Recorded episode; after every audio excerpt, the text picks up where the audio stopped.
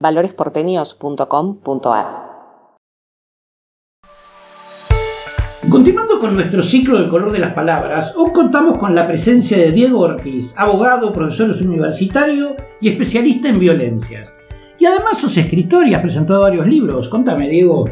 Bueno, primero agradecerles, la verdad, la, posibilidad de venir a, hablar un poco acá con el color de, en el color de las palabras. Es algo que se fue dando de a poco, el tema de escribir sobre el tema de violencia familiar o violencia de género en su modalidad familiar.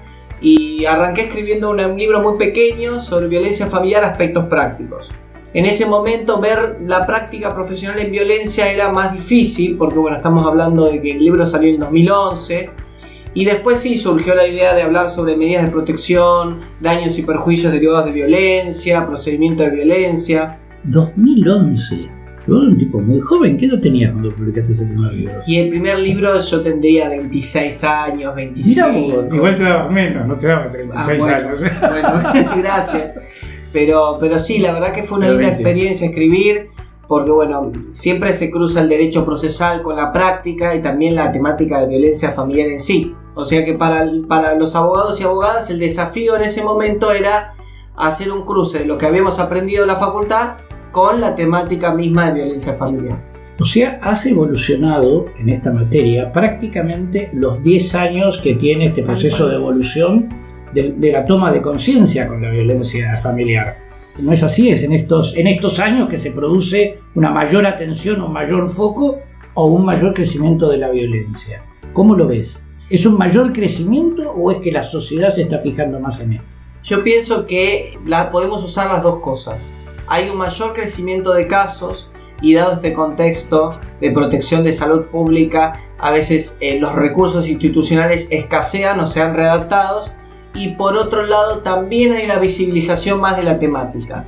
El que la temática sea más visible hace que la gente se anime a pedir información, a pedir asesoramiento y eventualmente, si correspondiera, hacer una denuncia, interponer una denuncia de violencia. O sea, yo creo que hay esos dos polos eh, a, a tener en cuenta.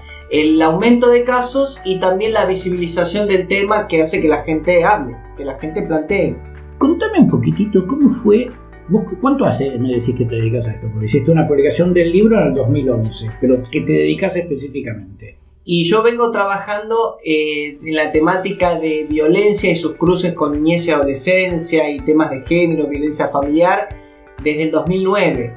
Porque trabajaba en el Consejo de Niños, en la Guardia Permanente de Abogados, y después trabajé en la Dirección General de la Mujer, y ahora trabajo en la Oficina de Violencia Doméstica. Y, el recorrido también institucional que uno hace trabajando en la temática lleva que uno va aprendiendo también, va aprendiendo los recursos institucionales que existen, uno se va ayornando también y bueno, supone, hace más de 12 años que estoy trabajando en la temática. Consejo, me dijiste que trabajaste, trabajaste, empezaste trabajando en el Consejo de Niños, Niñas y Adolescentes.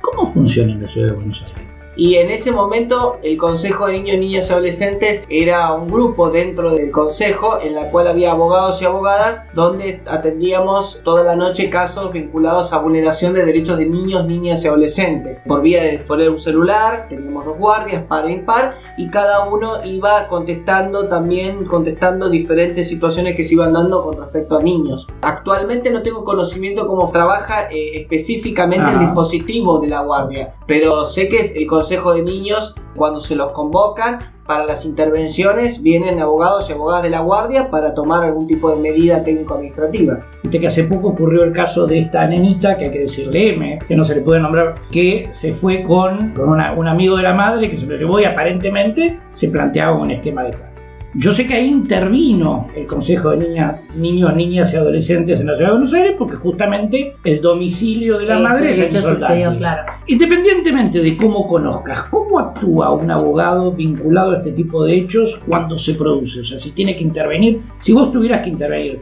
¿cómo es tu primera actuación? Te enterás de la desaparición de una menor. ¿Cómo actuarías? No, primero eh, estaría, me adentraría en el caso, eh, plantearía bien la situación, el contexto social y familiar que, de vulnerabilidad que, vive esa niña. A eso voy. ¿eh? Y eso sería lo primero, tomar una fotografía familiar y social del contexto en el cual está viviendo esa niña M y en base a eso también después vería de qué manera poder resguardar y proteger sus derechos, como por ejemplo la intimidad. Por eso no se puede mencionar el nombre completo, sino que hay que resguardar su intimidad, dado que es una niña, que es menor de edad y que tiene derecho a preservarla. Y en base a eso veré que también qué, qué actuaciones se darían con la persona con la cual está teniendo ese cuidado personal, su progenitora, y ver qué alternativas existen frente a la situación actual que se plantea con esa progenitora, qué es lo que pasó en esa historia familiar y en base a eso también siempre resguardar ese interés superior de esa niña. Esto está maravilloso como una expresión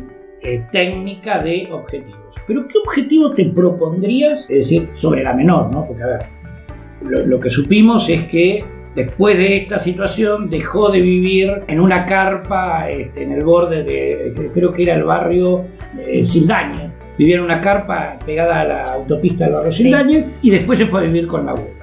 Pero ¿qué harías en este caso? A ver, hay un reclamo hacia el Estado, hay un reclamo familiar, o sea, descubrís el hecho, pero ¿cuál es el resultado que se busca? O sea, empieza a aparecer una tutela del Estado verdaderamente sobre la chiquita, o una vez que pasó todo este problema mediático, vuelve a la misma situación que siempre. Y ya la tutela del Estado estaba, ya de, de antemano el Estado tiene que garantizar los derechos de esa niña, niña, adolescente, como la de la de M, como la de todos los niños.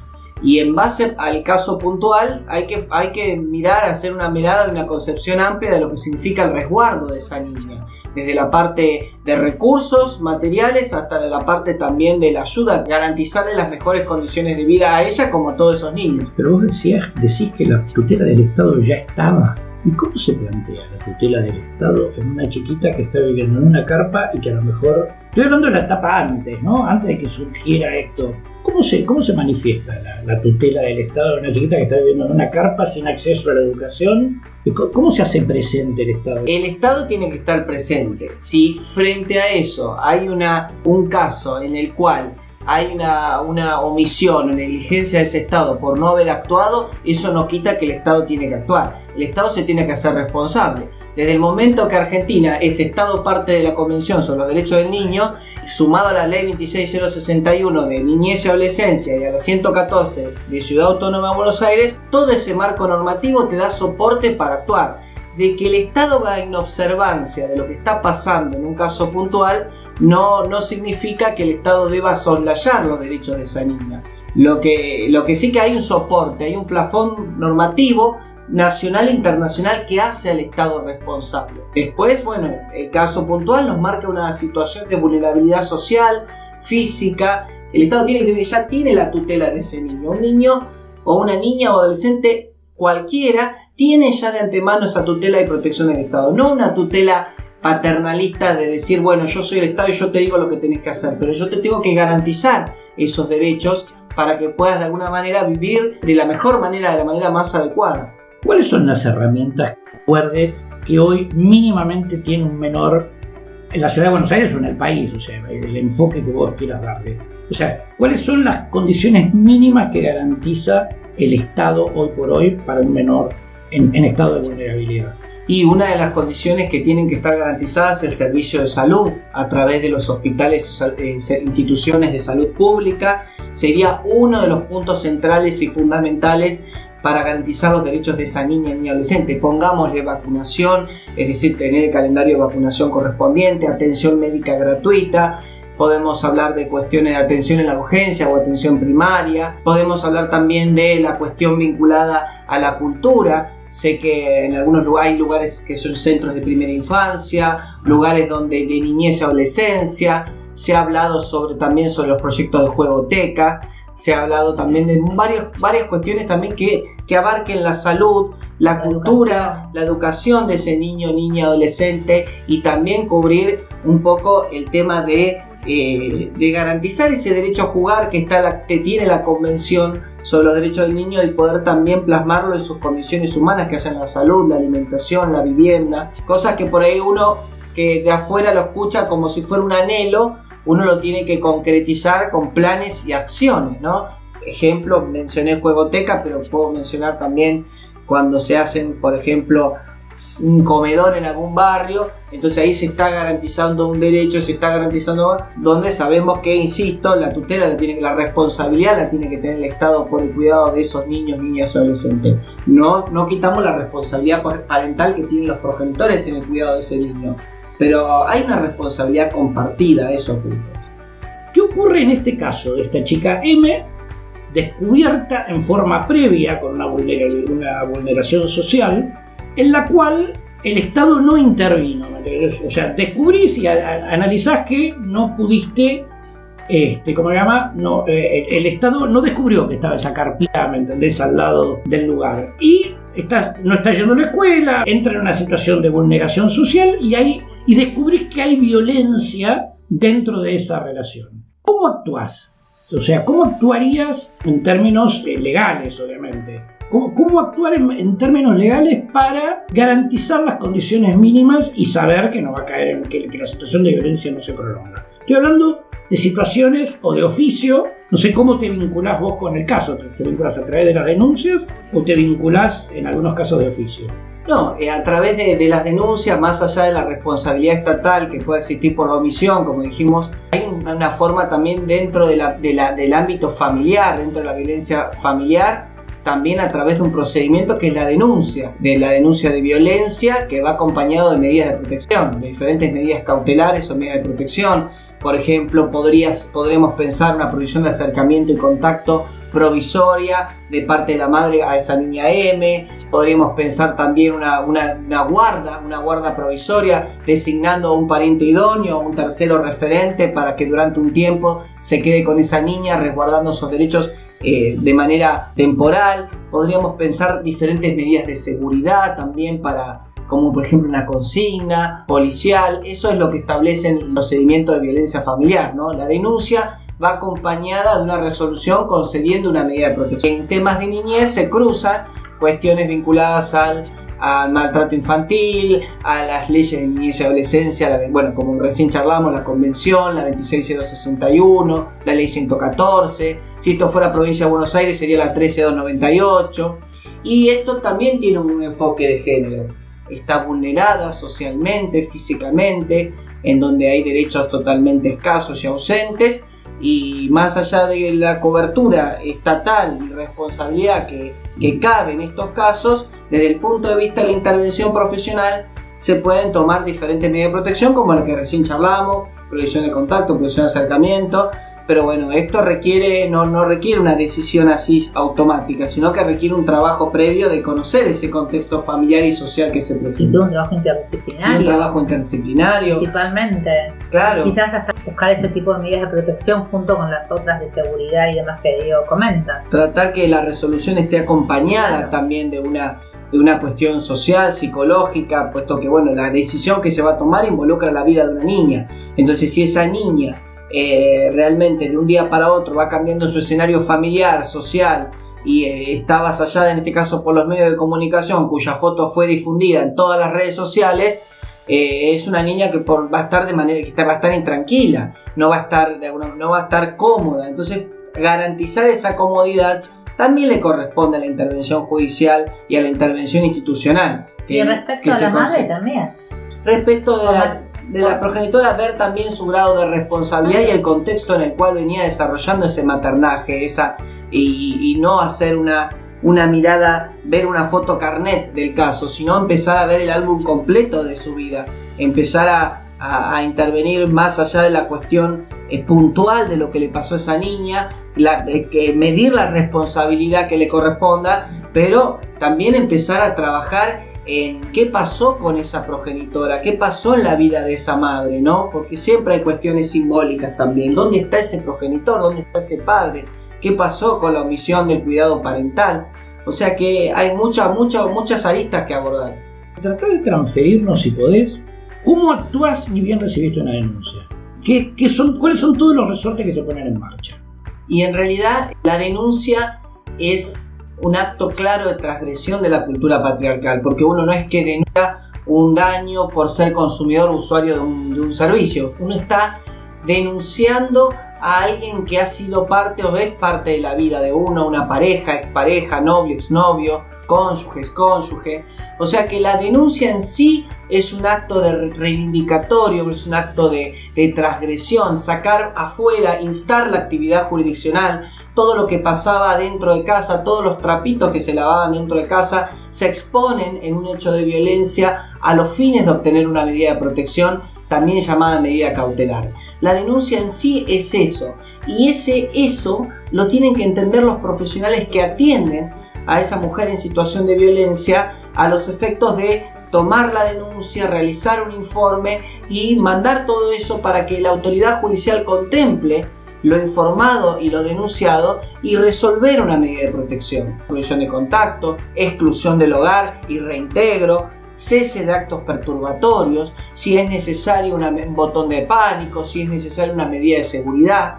Cada caso va midiendo también las intervenciones judiciales e institucionales. Por eso que yo quería apuntarle a desmenuzar el proceso. por eso te, quería llevarte hacia la denuncia. Salgamos ¿no? del tema de niños y metámonos en violencia en general, en una situación eh, abierta. Planteemos una situación de violencia de género. Tenés un llamado. En realidad, eh, ahí la gente va directamente a hacer la denuncia. En la, en la oficina de violencia familiar es presencial. Es presencial. Muchas veces van las mamás con todos sus nenes y ya esa situación es difícil de afrontar para la gente que va y mismo para el profesional, porque va la mamá con cuatro nenes y está esperando y está horas haciendo la entrevista. ¿Cómo empieza este proceso? Porque inclusive, a ver, primero, ¿cómo es el, espacio de contención? Porque me está diciendo que a lo mejor viene una mamá con varios chicos este, ¿Y con qué se encuentra esa mamá? O sea, ahí, ahí me gustó ese escenario. Llega esa madre con tres chicos. ¿Qué se encuentra? ¿Quién la atiende? ¿Quién la recibe? ¿Y cómo la, cómo la canalizan en ese momento? Y en realidad hay que empezar a diferenciar. Una cosa es un espacio de contención y otra cosa es un organismo receptor de denuncia. No quiere decir que el órgano que recibe denuncia no va a contener. Lo primero que se encuentra es una, entrevista bajo de admisión a ver si el caso que la persona plantea es o no tiene cauce procesal para hacer una denuncia y pasar equipo, pasar equipo de atención. Pero lo primero que se encuentra una persona es una sala de espera, hay, hay baños para, hay baños, muchas veces hay un servicio de guardería o un lugar Ahí está, hay un servicio de guardería donde podrían quedar los chicos. Los chicos en un horario vespertino, matutino, eh, hay por ahí para tomar agua, para tomarse un café, un, perdón, un té, un mate cocido. Hay también, bueno, aire acondicionado. Muchas veces hay televisión también para que puedan los chicos mientras se, espera ver. Eh, y cuando pasa a la unidad de atención, a veces uno le convida una golosina, uno trata de generar un ambiente ameno para la intervención. Bueno, bien, eso con respecto a la parte de los chicos. Veamos directamente entonces esa mujer. Obviamente me imagino que en la entrevista me imagino o no, vos me lo comentarás, ¿expresa su situación de violencia con los chicos presentes o generalmente se separan los chicos de la madre? Y segundo, ¿cómo es esa primera escucha? ¿Qué es lo que se busca indagar? ¿El estado social en el que ella está viviendo o la violencia directa?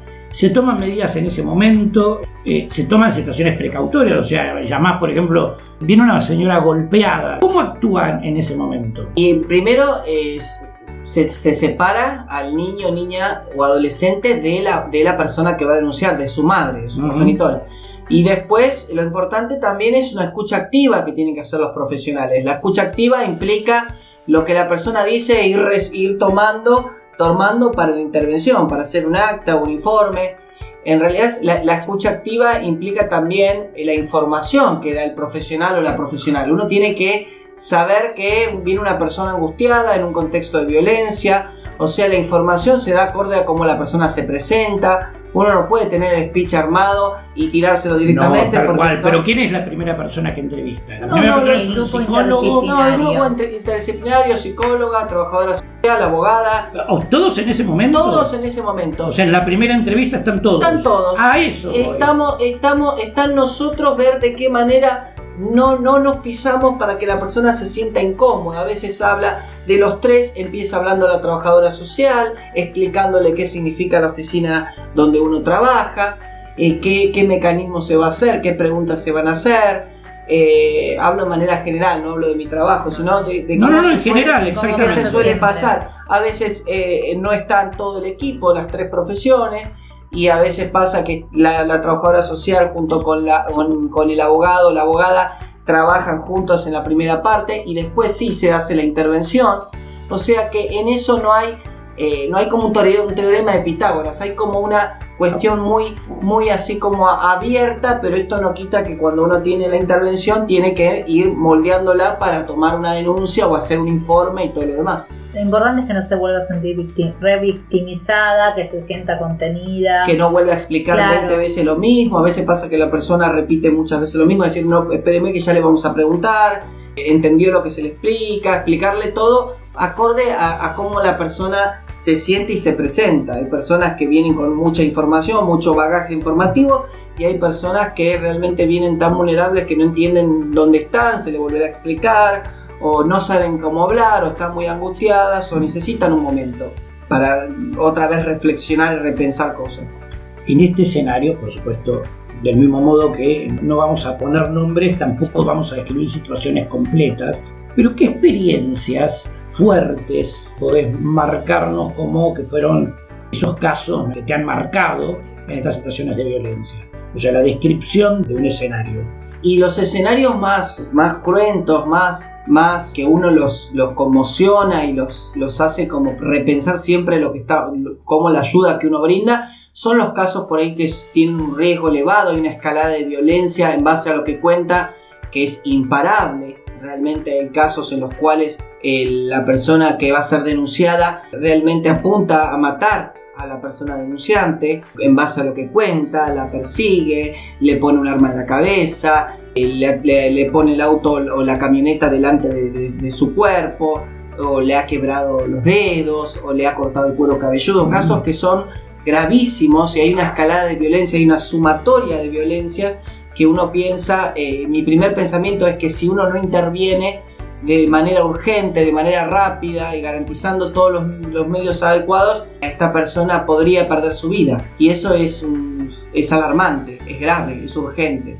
Espectacularmente el concepto hacia donde vamos avanzando, visto lo que está pasando últimamente. Nos estamos encontrando muchos casos en los que últimamente tenemos un pedido de protección termina convirtiéndose en víctimas. Este, esto ha, pasado en los últimos tiempos, sobre todo en el último mes, que hubo muertes eh, cuando hay pedido de protección. ¿Qué está pasando en esos casos? O sea, ¿cuáles son las medidas que uno... A ver, te encontrás con esta situación extrema, o sea, una amenaza de muerte y que, te, interpretás que presumiblemente se puede llegar a concretar. ¿Cuáles son las medidas que tomás y por qué tantas veces falla?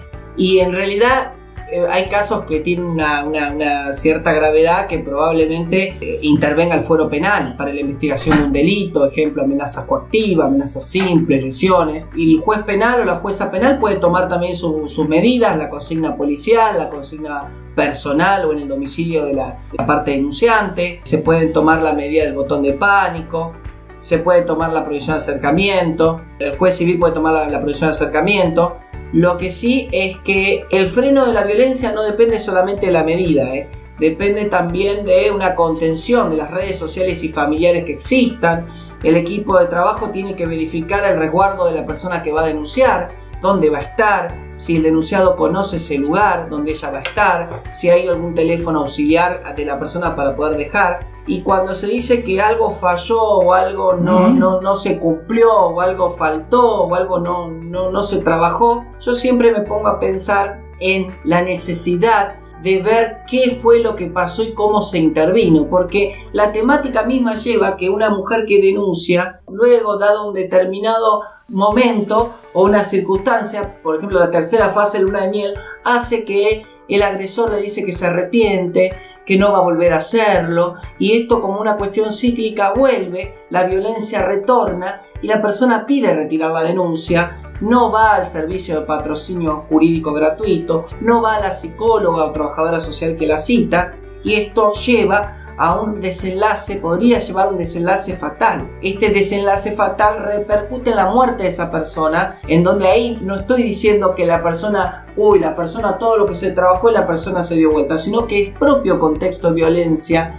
la propia temática lleva a entender de que es más compleja la situación de lo que se presenta. No es un desestimiento cualquiera de una denuncia, sino que es cortar el circuito de atención, quitarle el resguardo y la persona queda desprovista de ese resguardo y termina con un resultado fatal.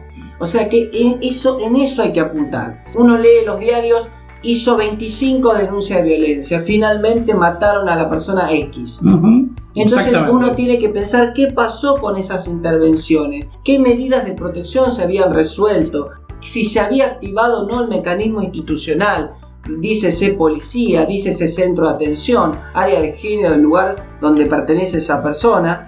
¿Qué pasó con las medidas que se realizó? ¿Qué pasó con el ámbito familiar o social de contención? de esa persona denunciante. O sea que yo siempre digo, bueno, eh, los medios de comunicación, los diarios, contribuyen a informar, pero uno desde la temática de lo que uno se dedica tiene que siempre trabajar desde un área legal, desde un área jurídica, para poder de esa manera ver qué fue lo que jurídicamente pasó. No sé si se entiende. Sí, a ver, es cierto, es la, separación entre lo, jurídico real y la actuación y lo que después te reflejan los medios que te ponen un, un escenario sensacionalista. En mi opinión, hay un medio entre las dos cosas. Es decir, en algunos casos yo noto alguna desatención de la justicia también. Es decir, eh, achaquémoslo a cuestiones personales de la visión de un juez, pero es cierto que muchos de estos escenarios se dan.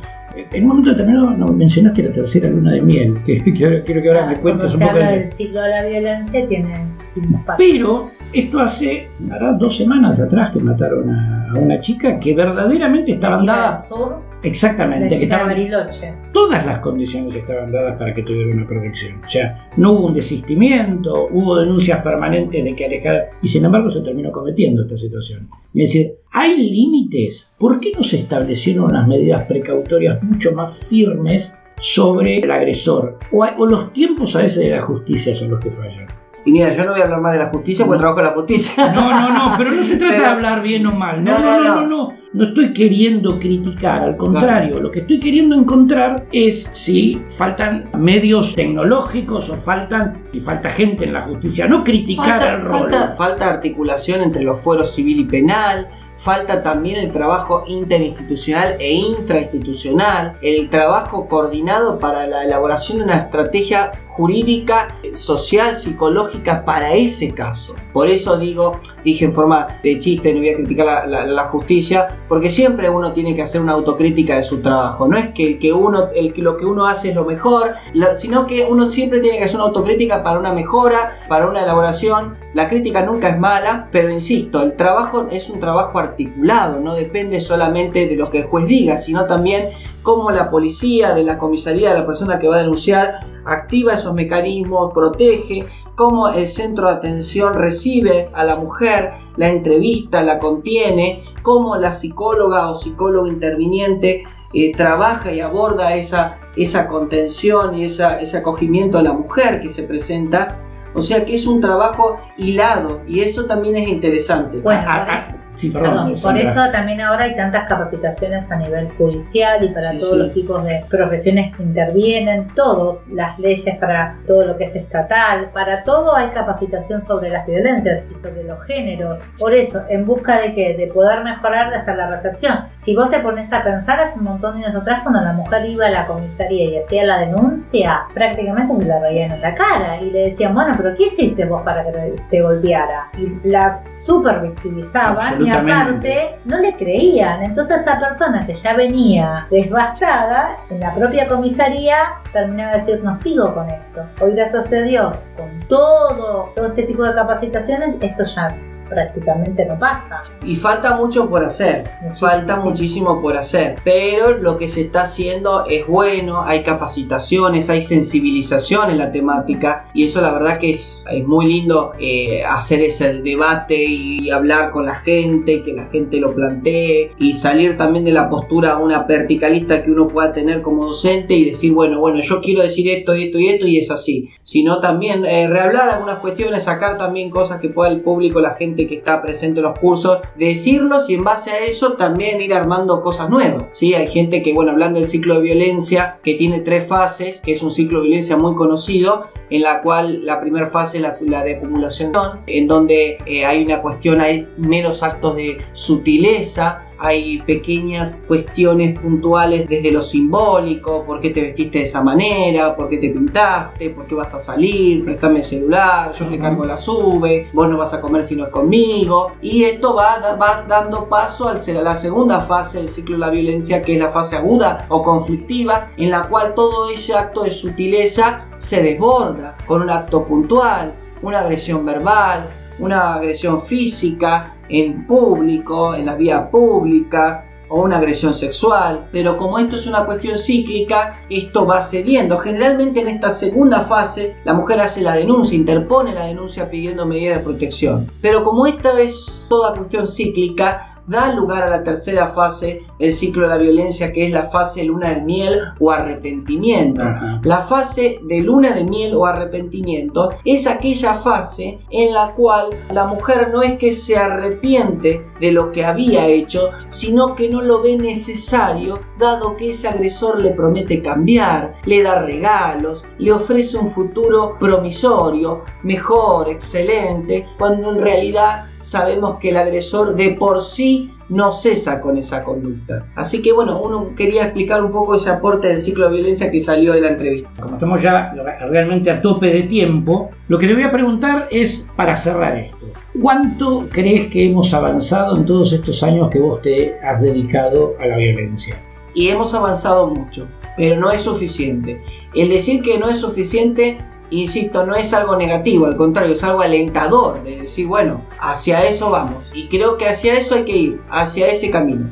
Bueno, la verdad, una, barbaridad, es muy, muy amplio este escenario, así que Diego te vamos a convocar para seguir hablando no solamente de violencia, sino cómo estamos en el ámbito jurídico, en el aspecto legal y si estamos verdaderamente en forma suficiente. Muchas gracias por esta entrevista. Muchísimas gracias a Sandra, muchísimas gracias a vos por la verdad, por el espacio, por la buena onda y la posibilidad de contar lo que uno dice, obviamente sin cortapisa y con toda la libertad. Así que muchas gracias. Gracias, gracias. Muchas gracias. Si querés comunicarte con nosotros, lo podés hacer a través de valoresporteños con ni.gmail.com.